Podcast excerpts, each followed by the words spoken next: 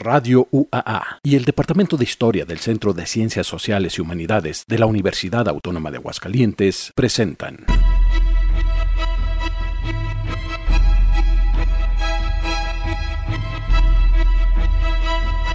La terca memoria.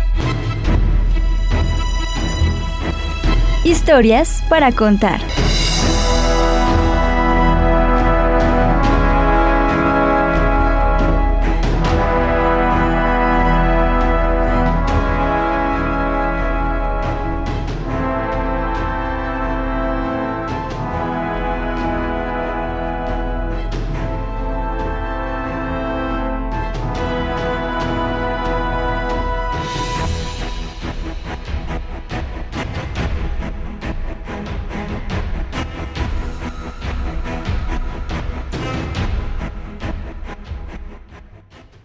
Iniciando el programa eh, al aire en este lugar que es la unidad de Radio José Dávila Rodríguez, el edificio 14 de Ciudad Universitaria. Este espacio que eh, pues es realizado por los departamentos de radio y televisión, la sección de radio de la Dirección General de Difusión y Vinculación y el Departamento de Historia del Centro de Ciencias Sociales y Humanidades de esta Benemérita Universidad Autónoma de Aguascalientes. Pues ya se encuentra con nosotros el doctor Landín. Doctor, buenas tardes. Ya lo escucharon ustedes desde hace un rato. Está también con nosotros el maestro Carlos Reyes Agún. Hola, ¿qué tal? Buenas, tardes. La doctora Marcela López Arellano. Hola, hola, buenas tardes. Y bueno, hoy tenemos un invitado, eh, pues siempre decimos lo mismo, pero es cierto. Es que siempre son invitados de lujo. Eh, especiales de lujo. Está con nosotros el maestro Enrique, eh, el médico, médico estomatólogo, egresado de esta universidad, Enrique Reyes Vela. Y profesor. Que hoy no nos, no nos viene a revisar la boca. Es así como si nos viniera a censurar, ¿verdad? este, no, los dientes. Sí, los dientes. No, bueno, en este caso es todo el sistema digestivo, ¿no? Este, bueno, hasta esófago, esófago ¿verdad? y este pero no viene por eso nada de eso que sería bueno luego hablar de la historia de la carrera ah, por ejemplo uh, o de la estomatología cómo se diferencia de, de, la verdad pero no hoy no vienes por eso. Hoy vienes porque ah, e, e, eres fotógrafo. Sí. Pero además has hecho otra labor que es la de rescate. Sí también es verdad sí. de imágenes. Bueno permíteme antes de se me está olvidando agradecer a controles técnicos a Osvaldo Rodríguez, muchas gracias Osvaldo, y a Víctor Mesa ya en, el apoyo logístico. Y bueno, ahora sí, me van a regañar porque dicen que ya les caigo gordo porque siempre digo, ¿quién es, quién es eh, nuestro invitado? ¿Quién mejor que nos digas quién es Enrique Reyes Vela que tú mismo? gracias. ¿Desde, ¿Desde cuándo? Aquí sí preguntaría las dos cosas. ¿De cuándo te nace el interés por la fotografía? ¿Y cómo es que llegas a la universidad también? Sí, bueno, pues eh, mm, muchas ocasiones que platicamos del tema con amigos les digo que antes de estomatólogo fui fotógrafo, porque mi visión por la fotografía empezó cuando tenía yo 12 años y pues eh, me recibí estomatólogo ya después de los 30. Entonces, este sí sí tengo una, una afinidad muy grande gracias a que mi padre fue muchos años o sigue siendo hasta la fecha videoaficionado. Entonces me conecté mucho con el ámbito de la fotografía y pues se me hizo una una este un pasatiempo muy interesante al que pues le he dedicado mucho tiempo eh, como como como una una actividad alterna no de mi profesión pero sí la disfruto mucho y, y como bien dices realmente la fotografía he querido explorar distintos rubros del ámbito fotográfico. Eh, pues participo en exposiciones tomo fotografías de muchos temas este de repente pues doy cursos de fotografía ocasionalmente, eh, experimento con técnicas antiguas, con técnicas novedosas, soy coleccionista de cámaras antiguas, este, y pues me fui conectando, mm, queriendo o no, con la fotografía antigua. Yo considero que muy influenciado en cierta forma porque mi padre es cronista del pueblo donde yo nací, y pues él en muchas ocasiones me invitaba a sus visitas de Loreto Zacatecas. De Loreto.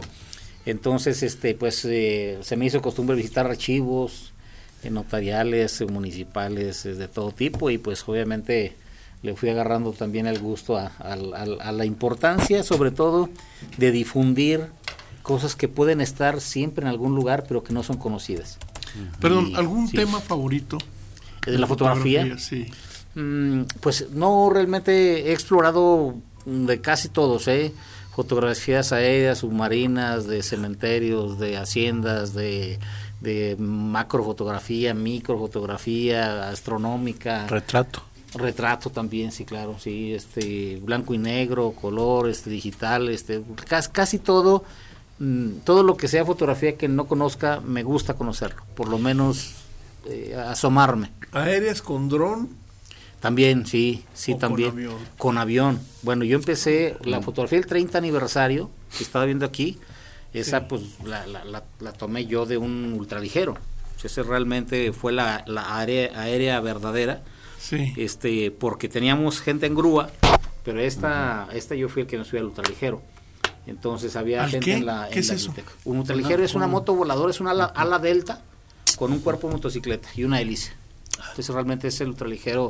Ay, qué que miedo, ¿no? muchos Riesgo. utilizan O sea, tú vuelas, tú, Sí, sí, tú, claro. tú pilotas. Bueno, no, en este caso quien quien pilotaba ese eh, eh, este Peredo, Peredo este ¿Samuel? Samuel, Samuel. Peredo, él, él, él tenía un ultraligero y pues cuando necesitábamos tomar fotografías me invitaba, somos buenos amigos.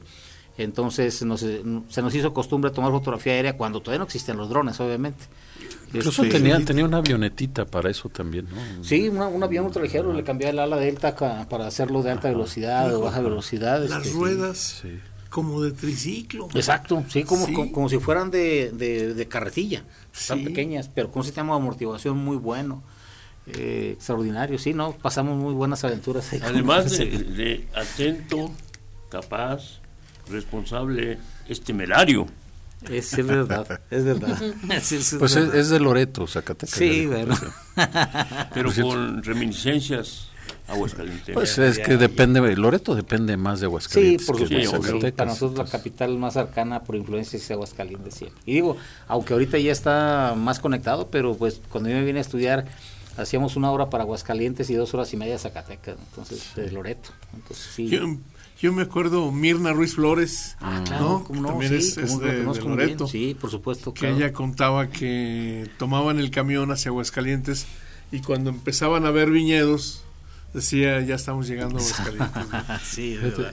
eh, Ruiz Flores y, y alguien aquí a quien también le mando un saludo, Sergio Armando Valdivia Flores, Sí, también un es gran amigo Flores. también. sí. Ernesto Martínez Frausto. También. Sí, Sí, no, hay sí. mucha gente de Loreto. Sí. este, Gente valiosa, sí. en los Narváez, este gente de, bueno, de muchos de muchos ámbitos en la, en la universidad, pues aquí era nuestra nuestra oportunidad de estudio, luego- crecimiento profesional. Que muchos de, de Loreto organizaban excursiones allá al paraíso. ¿ah? Ah, sí, es verdad, sí. Era, era un, era un atractivo en su tiempo. Sí, ¿eh? no, no piensen mal, era un Acá, barecito. eh, Era, era siempre un, traes unas era, historias. era un barecito, era un Mario, barecito. todavía existe, todavía Sí, existe. ah, mira. Y ancestralmente los aguascalentenses, desde los 30 al área de Loreto, en la normal rural Ah, de San sí, sí, Marcos, sí, sí. Es verdad. Sí, porque era, fue la formación Sí, de eh. un- prácticamente el acontecer educativo rural del estado de Aguascalientes.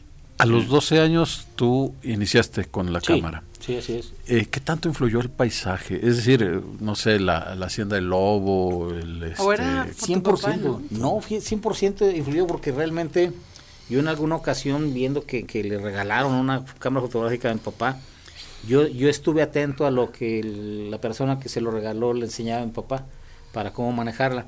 Y duró guardado mucho tiempo la cámara. Cuando hubo una inundación muy fuerte de Loreto, se, se- la presa. se- la presa tiró muchísima agua. Y ese es precisamente el, el motivo por la que yo saqué la cámara, porque a mí, a mí no, no me había tocado ver la presa grande de San Marcos tirar tanta agua. Y yo le dije, oye, papá, pues vamos a sacar fotos. Y dice, pues llévate la cámara. Entonces, mis primeras fotografías, mi primer rol fotográfico fue precisamente paisaje. ya era una reflex. Era una reflex, una, una Fujica, sí, este, de lente roscable. ¿De qué año nos está hablando, Enrique? Esto debió ser del eh, 79, 80 más o menos. Sí, los 70, porque Sí. hubo la inundación que se rompió la Panamericana y tuvimos Ah, claro, que, sí, es verdad. que, para ir a pabellón. Había que rodear hasta, Cañada, hasta Tierra Blanca, sí, por aquel lado. Mm, Sí, es Me verdad. tocó esos trotes también, pero como rescatador. Sí, cómo no.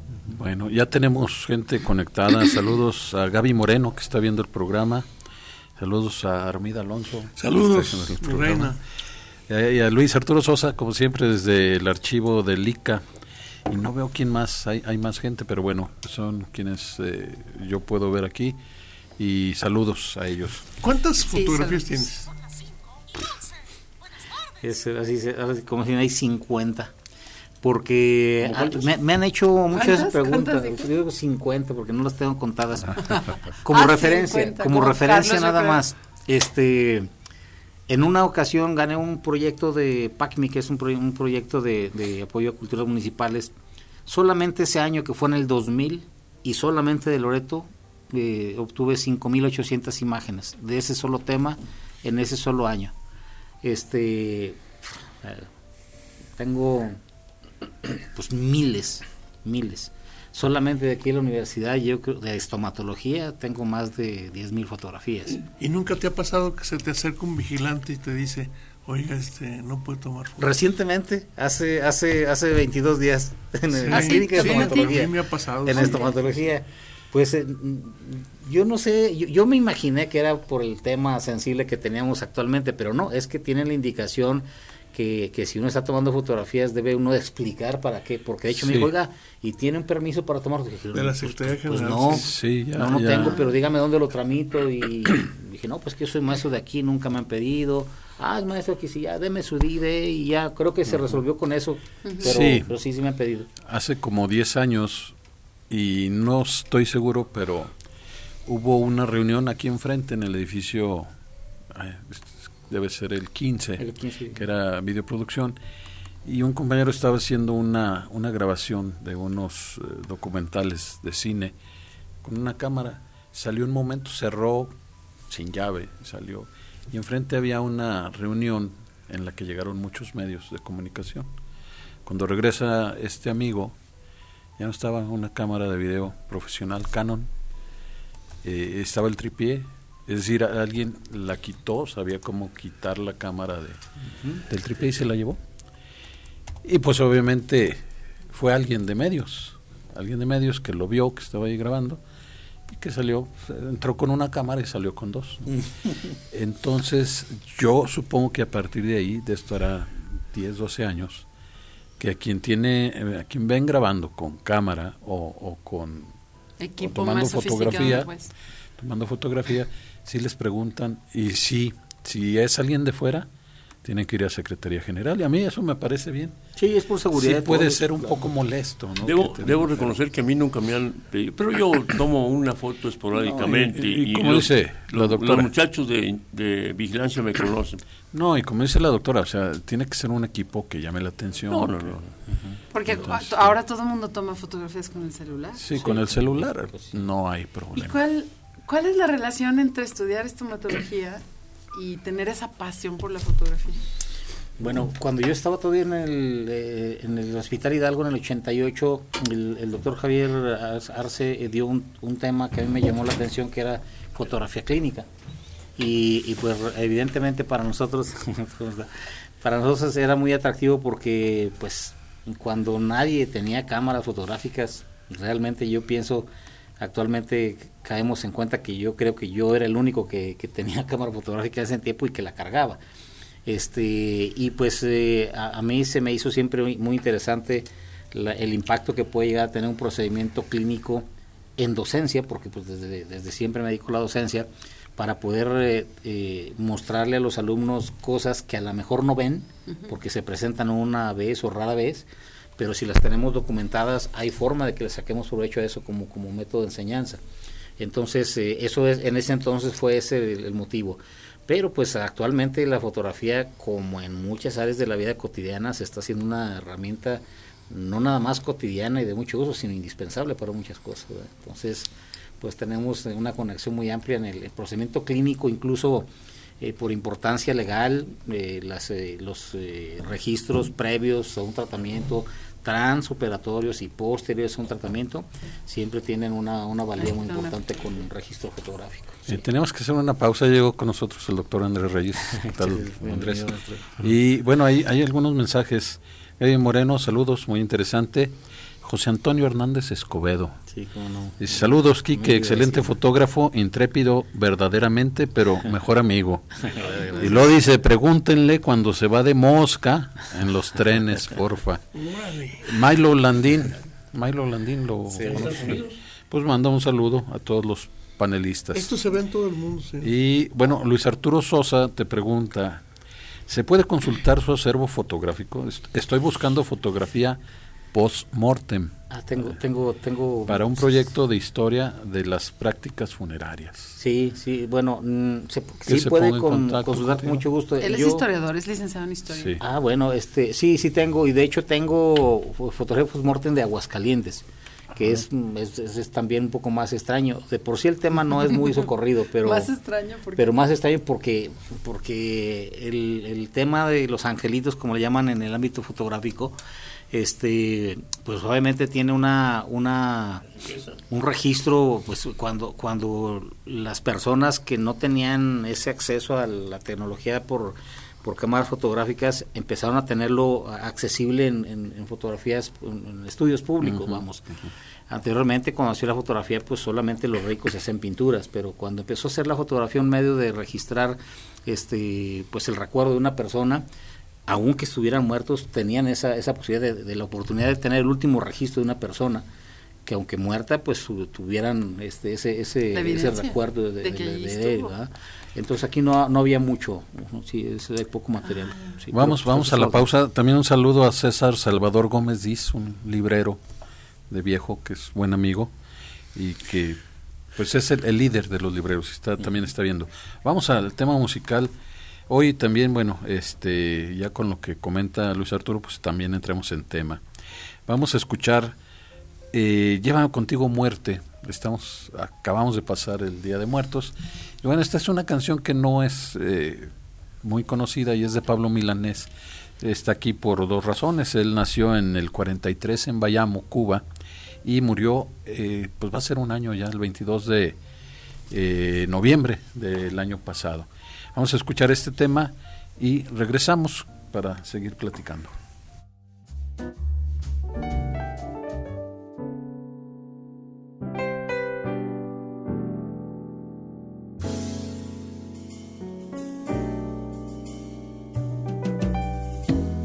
Te conocí desde que conocí la infelicidad.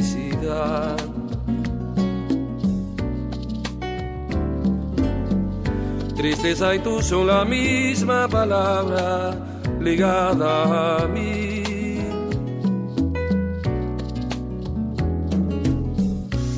Te he repetido mil veces, quiero conocerte más. Quiero vivir en tu mundo donde hay infelicidad. Incomprensión es la clave de este mi destierro fugaz. Amores, oh Dios, total jamás la felicidad y al final desesperado, sin aliento te diré ya no me quedan fuerzas para seguir.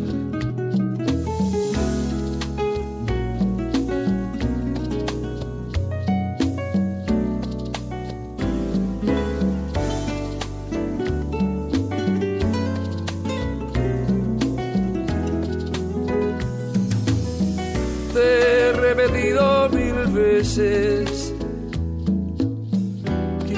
conocerte más. Quiero vivir en tu mundo donde hay infelicidad. Incomprensión es la clave de este mi destierro fugaz. Amores, oh Dios total, jamás la felicidad y al final desesperado, sin aliento te diré que ya no me quedan fuerzas para seguir. Llévame contigo.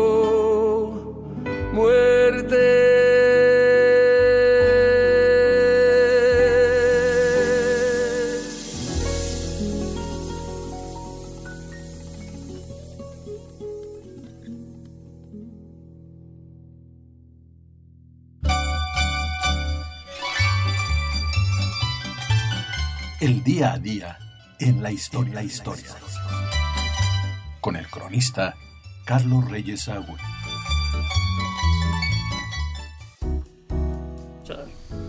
Si, si gusta ya regresamos al aire. Estamos en la Este, sección de Carlos y la está defendiendo. Sí, sí. Porque hoy le queda poco tiempo. Sí, bueno, esta, esta viene, la fuente de esta es Víctor Mesa. Ah, ¿Sí? mira. Víctor Mesa, El día de hoy, pero en el año de 1944, inició transmisiones la XERO. Eh, fue instalada por Rafael Cudberto Nájera. Ese mismo año, en Pedro Rivas instala la XELY. Dice textual Víctor, duró poco tiempo al aire ya que no se vendía suficiente publicidad para sostenerla. Mm, en fin, este es, esta es la, la efeméride. Empieza transmisiones. Yo recuerdo, seguramente, ¿hace cuánto? ¿De qué año? en 1944.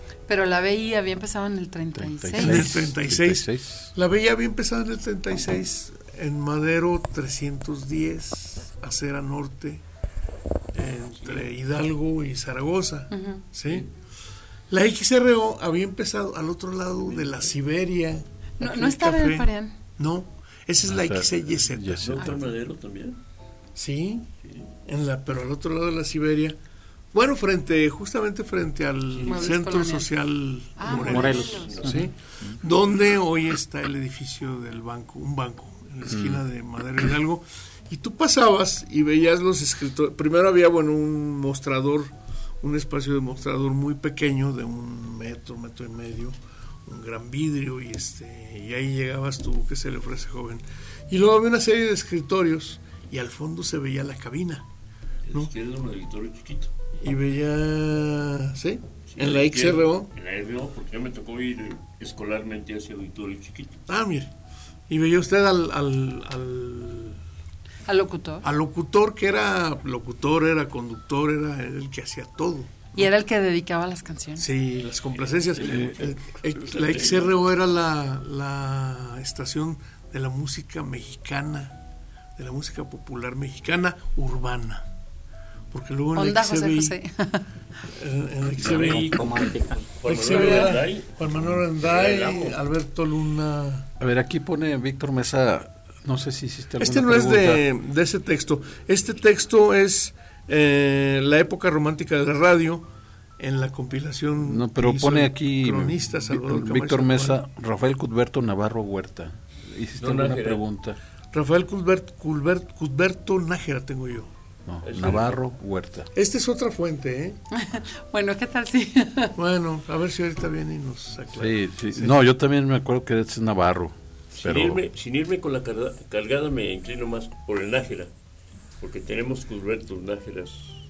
Bueno, ahorita, ahorita eh, la cargada se va a, A lo que rime. a no, si no es destape porque- político.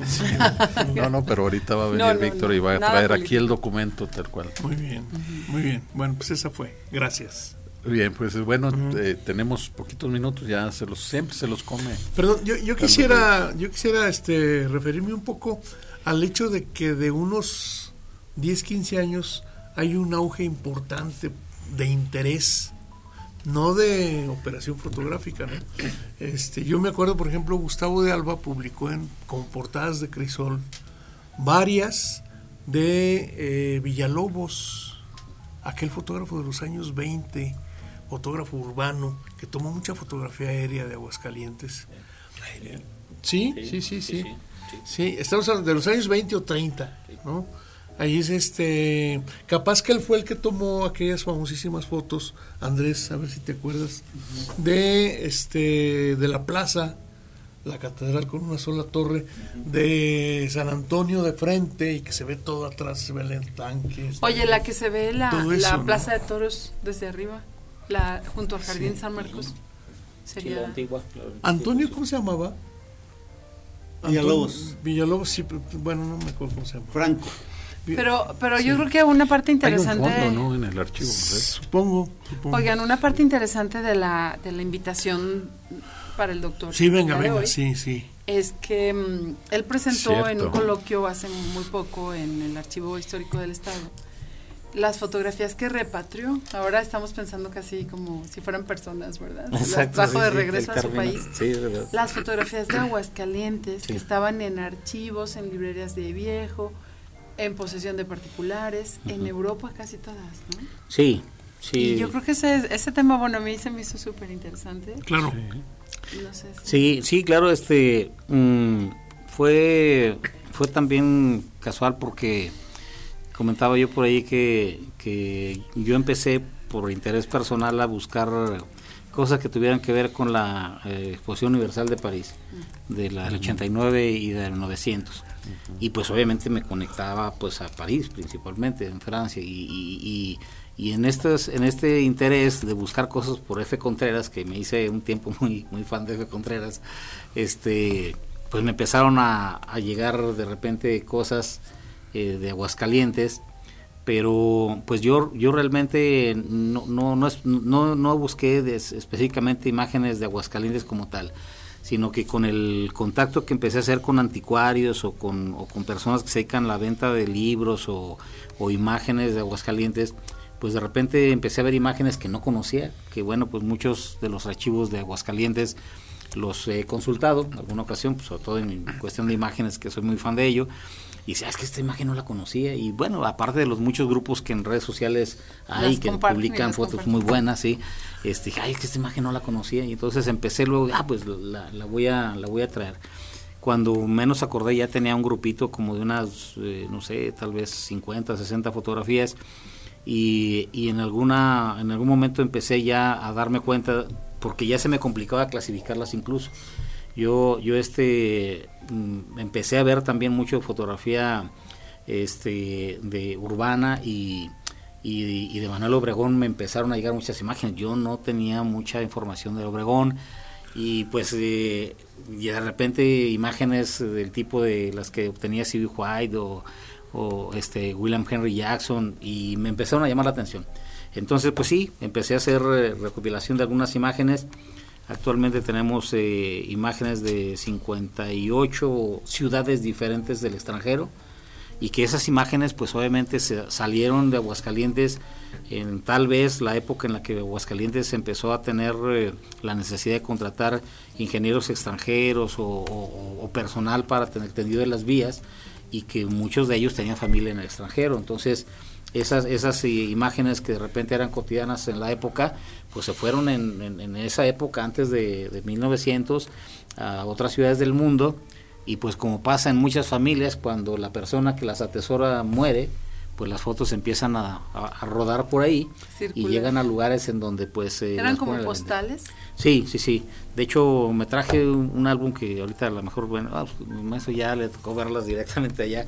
Pero sí, este, eran, eran postales. eh, todas las tengo ampliadas, pero estas, estas timbra- o sea, fueron circuladas, es timbradas, vienen con timbres, con fechas, con dedicatorias y pues obviamente, pues estas llegaron a alguna casa en algún país, estuvieron mucho tiempo allá y, de- y después las, las empezamos a, a traer, ¿no? Entonces, el término ese de repatriarlas, pues es que está, creo que está bien, bien, este, bien utilizada porque realmente salieron de aquí de la ciudad, duraron muchos, hay, hay fotografías de 1880, por ejemplo, que este, por, y digo, por los timbres, que, que, que- que incluso en 1900, hay muchos que, que, que tienen timbres muy, muy antiguos, y pues duraron allá muchas, eh, pues casi 100 años, y las estamos regresando al lugar donde las, las, las vendieron o donde las tomaron, y pues creo que es importante porque esa, esa es una, una labor social que yo creo que nos, nos toca a muchos de los que nos gusta este tipo de cosas. Por ejemplo, es- estas son de, perdón, para verlas con visor este, Con estereoscópico. estenos- le llaman, ¿no? Estereoscópico. Estereoscópico. El, esteno, el estenopo es el de un agujerito con un alfiler, el, el, el- estenopo. Entonces, este es estereo- este- estereoscópica. estereoscópica. Que esas se hicieron muy famosas cuando Walt Disney los empezó a hacer muy muy este accesibles con los Viewmaster, los visores Viewmaster, Sí. que ese es el, el mismo principio y que tuvo obviamente un auge muy importante por allá en, en 1880 y luego otro muy buen este auge en cerca de 1920. Pero están son muy buenas imágenes también. Tenemos Es que que- hacer es que- pausa. híjole, es que está súper interesante porque aquí Ahorita tenemos- En la pausa aquí las vemos. Una que se fue a Barcelona esta, en 1905. Esta se fue a Montevideo, Uruguay. Esta se fue a pues Illinois, creo, Estados Unidos. Qué genial, Bueno. ¿no? La, la cultura escrita de las personas de allí que tomaban estas postales mandaban a su me está, me está familiares. haciendo ojos de Ya, ya, enojado perdón, perdón. eh, Osvaldo porque es la, es la pausa de identificación de la estación. Vamos y regresamos.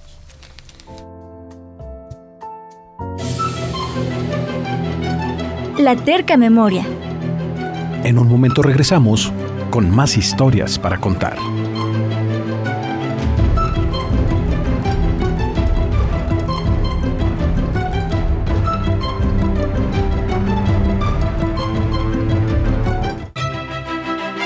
La terca memoria.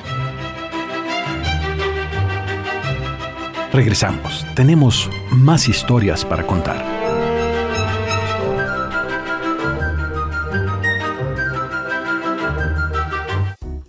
Ah, hay fotografías, hay fotografías que, que al menos yo no había visto. Hay, hay unas páginas que luego sobre fotografía histórica de Aguascalientes. ¿Ya regreso? cosas. Ya, ya ¿No le llegaron, Andrés? Y, Ya. y, Sí. y- ah, yo eh, algunas sí no se las pasé hasta allá. Ah, qué malo. Es que ya regresamos, entonces se me... Se, se le quedaron atoradas ahí las fotos. Es que Sí. tiene usted triple Este, no, mira, estas, estas sí llegaron. Y académica.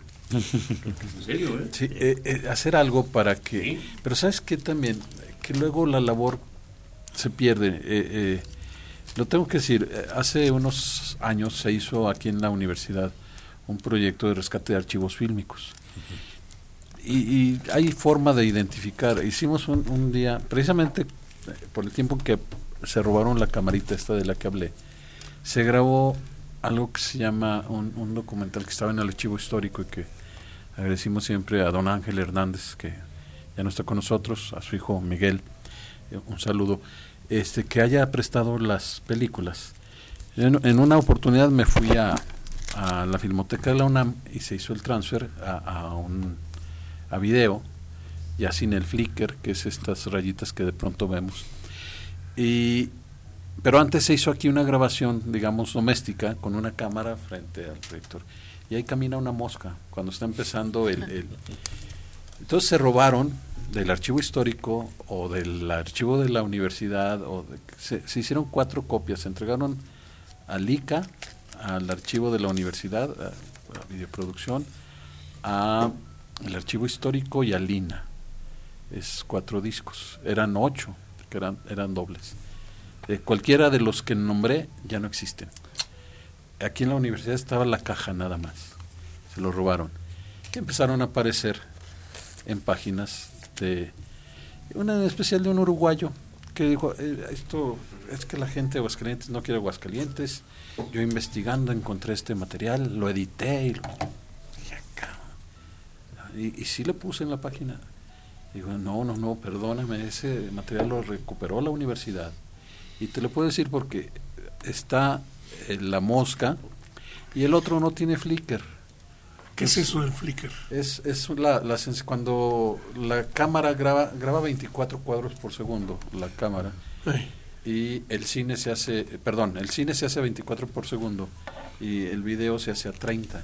Entonces hay una diferencia que si lo transfieres a video, se ve como unas rayitas, como que... Como cortado. Sí, como- entonces, este, cuando se hizo la transferencia en, en la filmoteca de la UNAM, pues se quita eso. Entonces, digo, yo, Pero se sé- perdió en los cuatro lugares. Se perdieron los cuatro, sí. ¿Cómo? Se lo Digo, robaron. puedes entender que se pierden Se uno. lo pero robaron, mira, y no tengo nada contra ellos, pero pues no se vale. Un día me llegaron ah, personas que también le venden luego a Andrés Reyes y a Luciano y a Los famosos periodistas. tracaleros. Ajá. Me dice, mire lo que tenemos, lo que encontramos. Y, y eran pedacitos, porque ese, ese archivo está compuesto de, de muchas, eh, bueno, no muchas, son como dos horas y media de videos de diferentes, entre las que viene esta en, el corazón de México.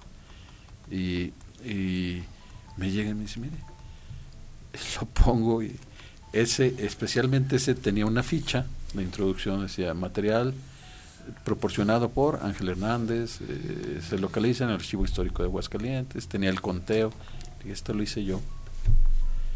¿Cómo, cómo lo tienen ustedes? Dice, no, no, es que, no, no, ya se... Pues, pues eh, eh, yo estoy seguro que ahí está uno de esos archivos y bueno.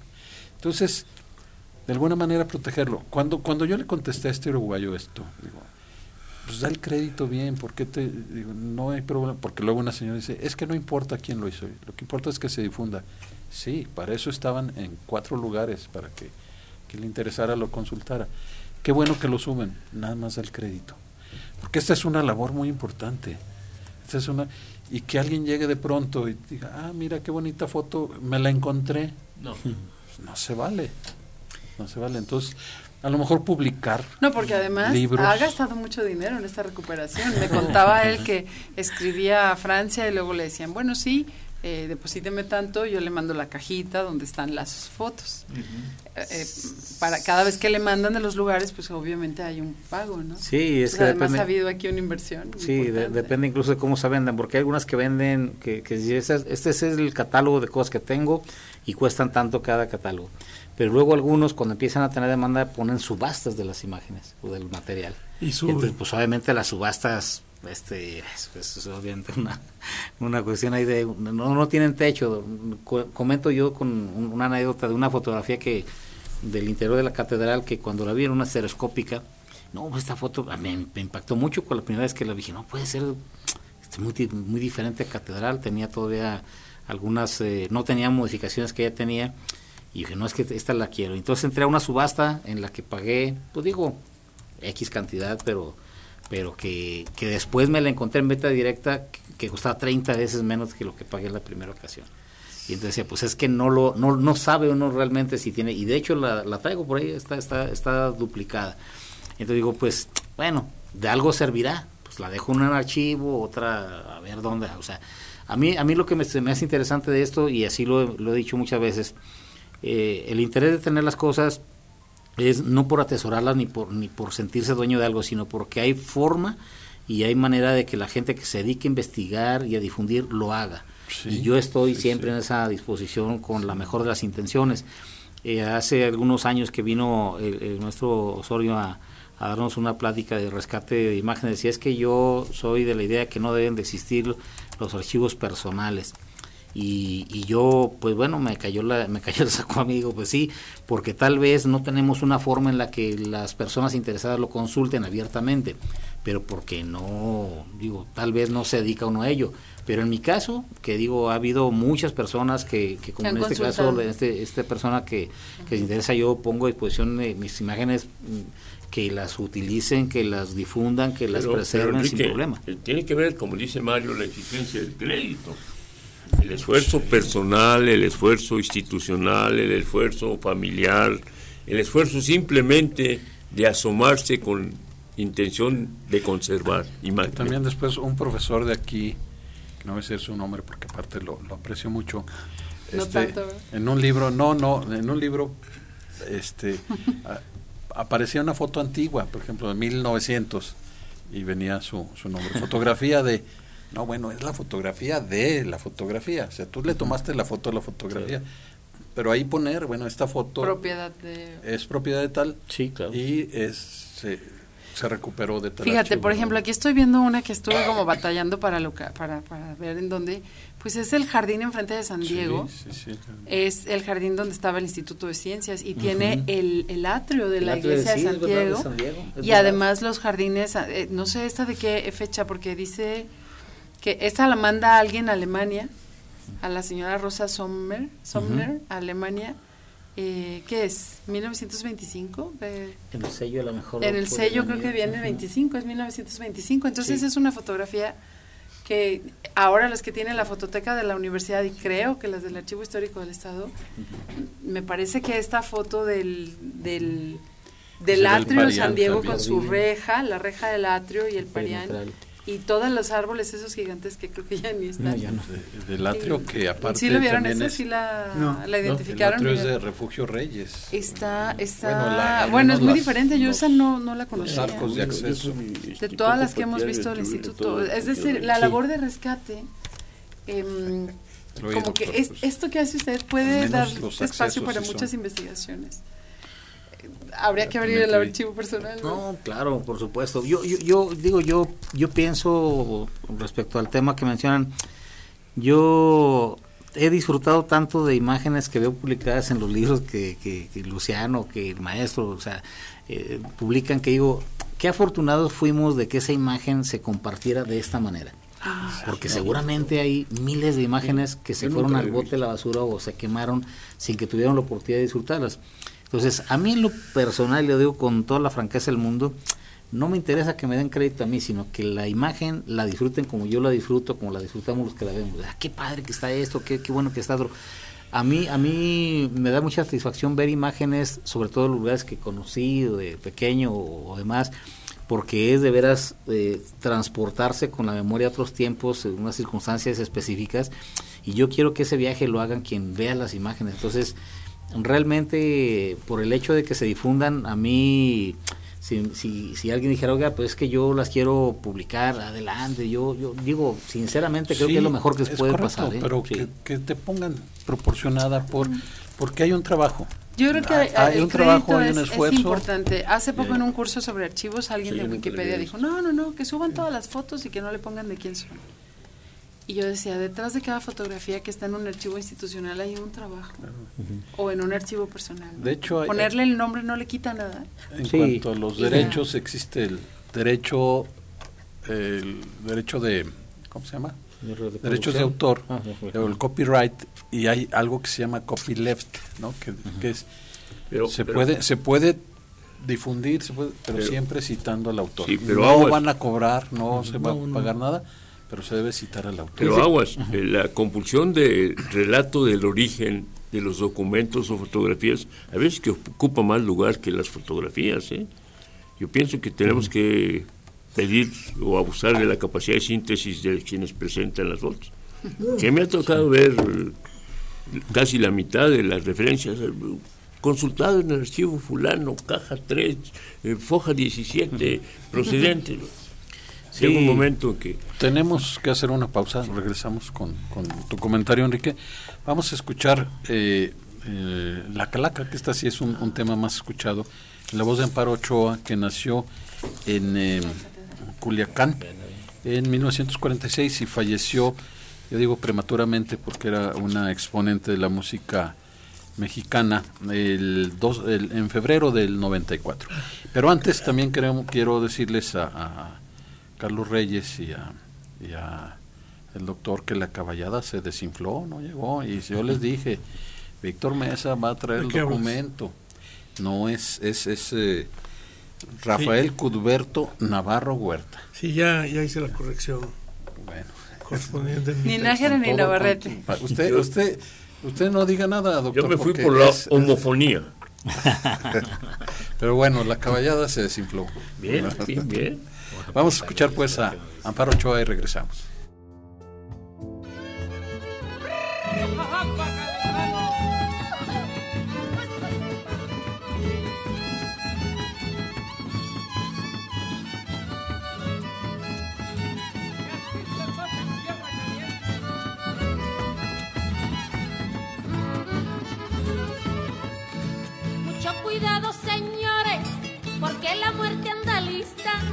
En el panteón de Dolores ya nos tiene una posita para los compositores y uno que otro periodista, licenciados y doctores, todos están en la lista.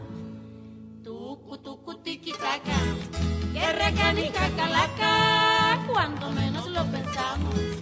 Nos hace tirar la pata y yo me le escapé una vez, pero por poco y me atrapa.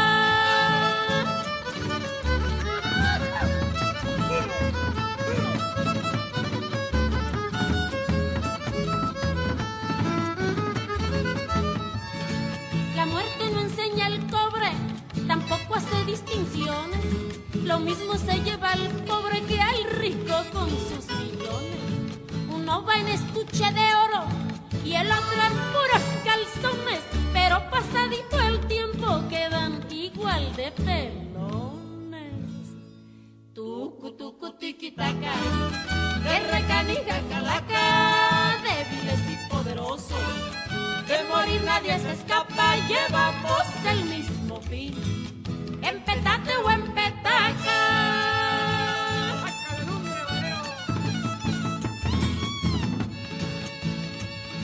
Yo conocí un comerciante, bueno para robar al cliente.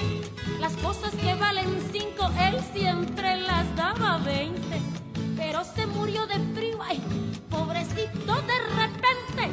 Lo mandaron al infierno pa' que el diablo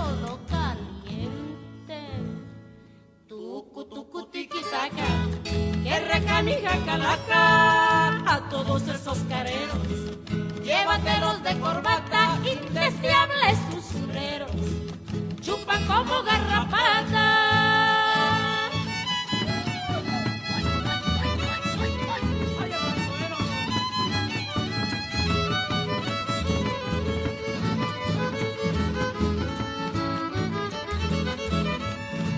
El obrero gana el pan con el sudor de su frente hijos coman aunque no lo suficiente.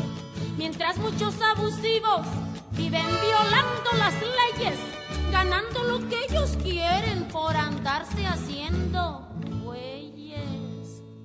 Tucu, tucu, tiquitaca, que recanija calaca, yo les pido una disculpa.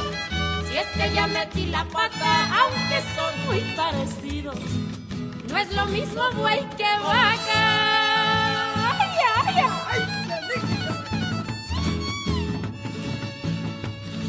La balanza de la vida está muy desnivelada. Hay pocos que ganan mucho y muchos no ganan nada. El trabajo del obrero no tiene compensaciones. Con esto del mini sueldo no alcanza ni Tucu, tiquitaca, que recanija calaca. Si tú conoces al diablo, ruégale que no sea ingrato pa' que el costo de la vida se nos ponga más barato.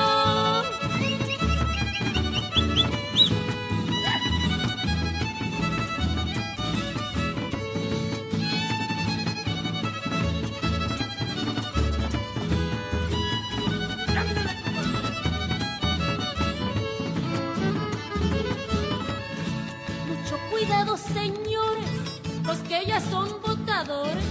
Ahí vienen las elecciones con sus manipuladores. Y cada partido dice que votar por ellos debes. Y que de aquí en adelante nos darán vida de reyes, no. Tucu, tucu, tiquitaca, que calaca. Y ahí viene otro presidente a sonarnos la matraca viene prometiendo mucho, pero dará pura tucu tucu tiquitaca.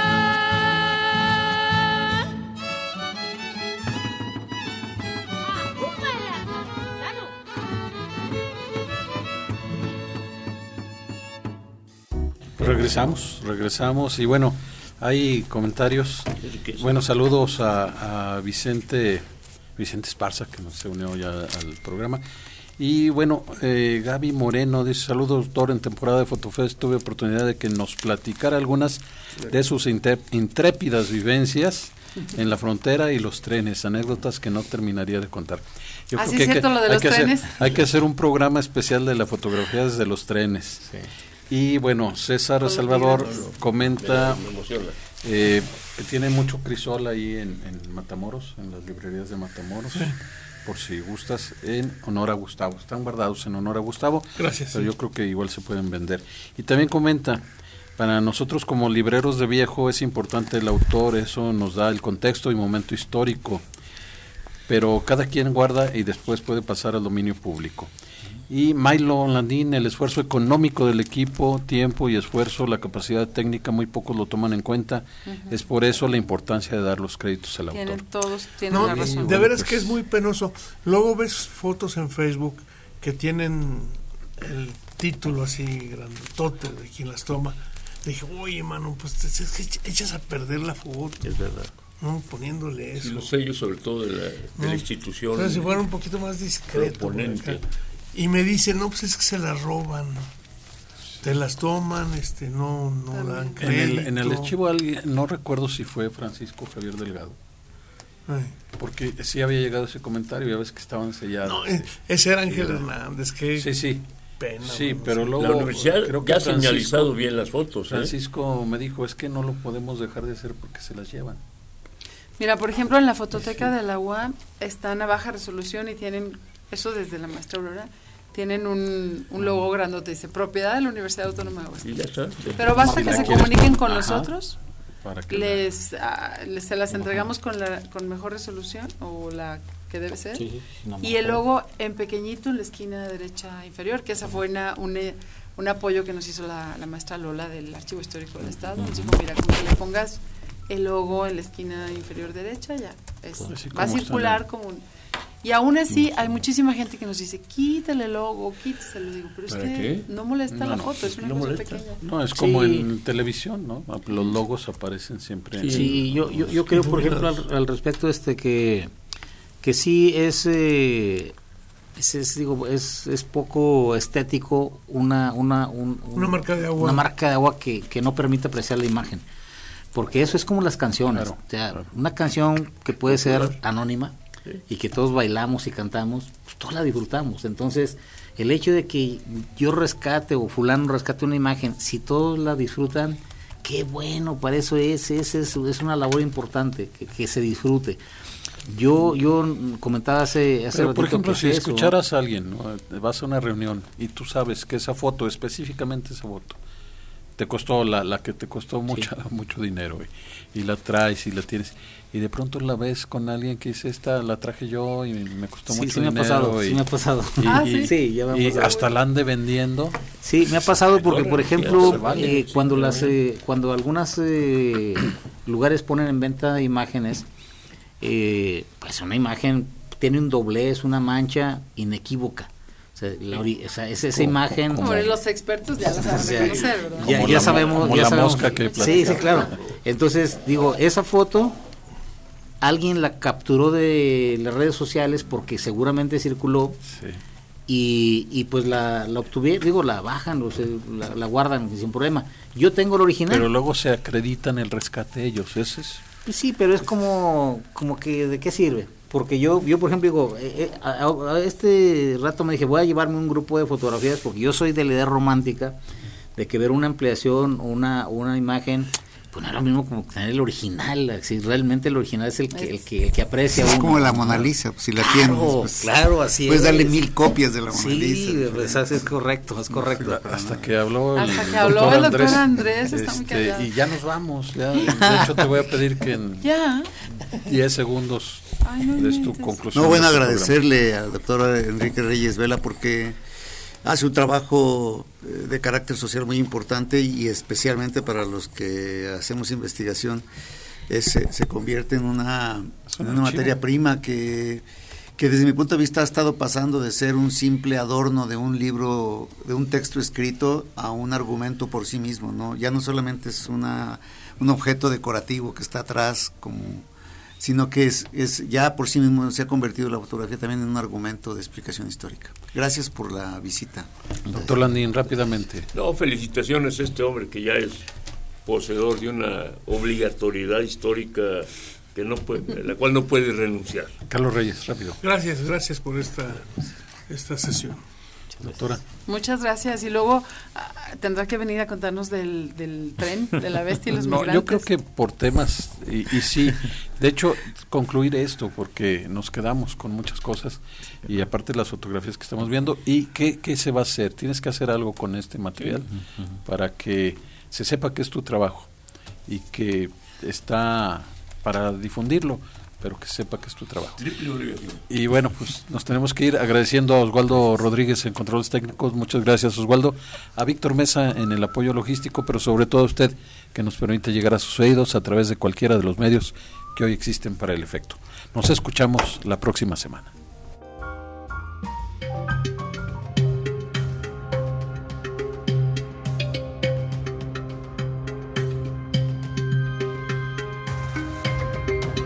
Radio UAA y el Departamento de Historia del Centro de Ciencias Sociales y Humanidades de la Universidad Autónoma de Aguascalientes presentaron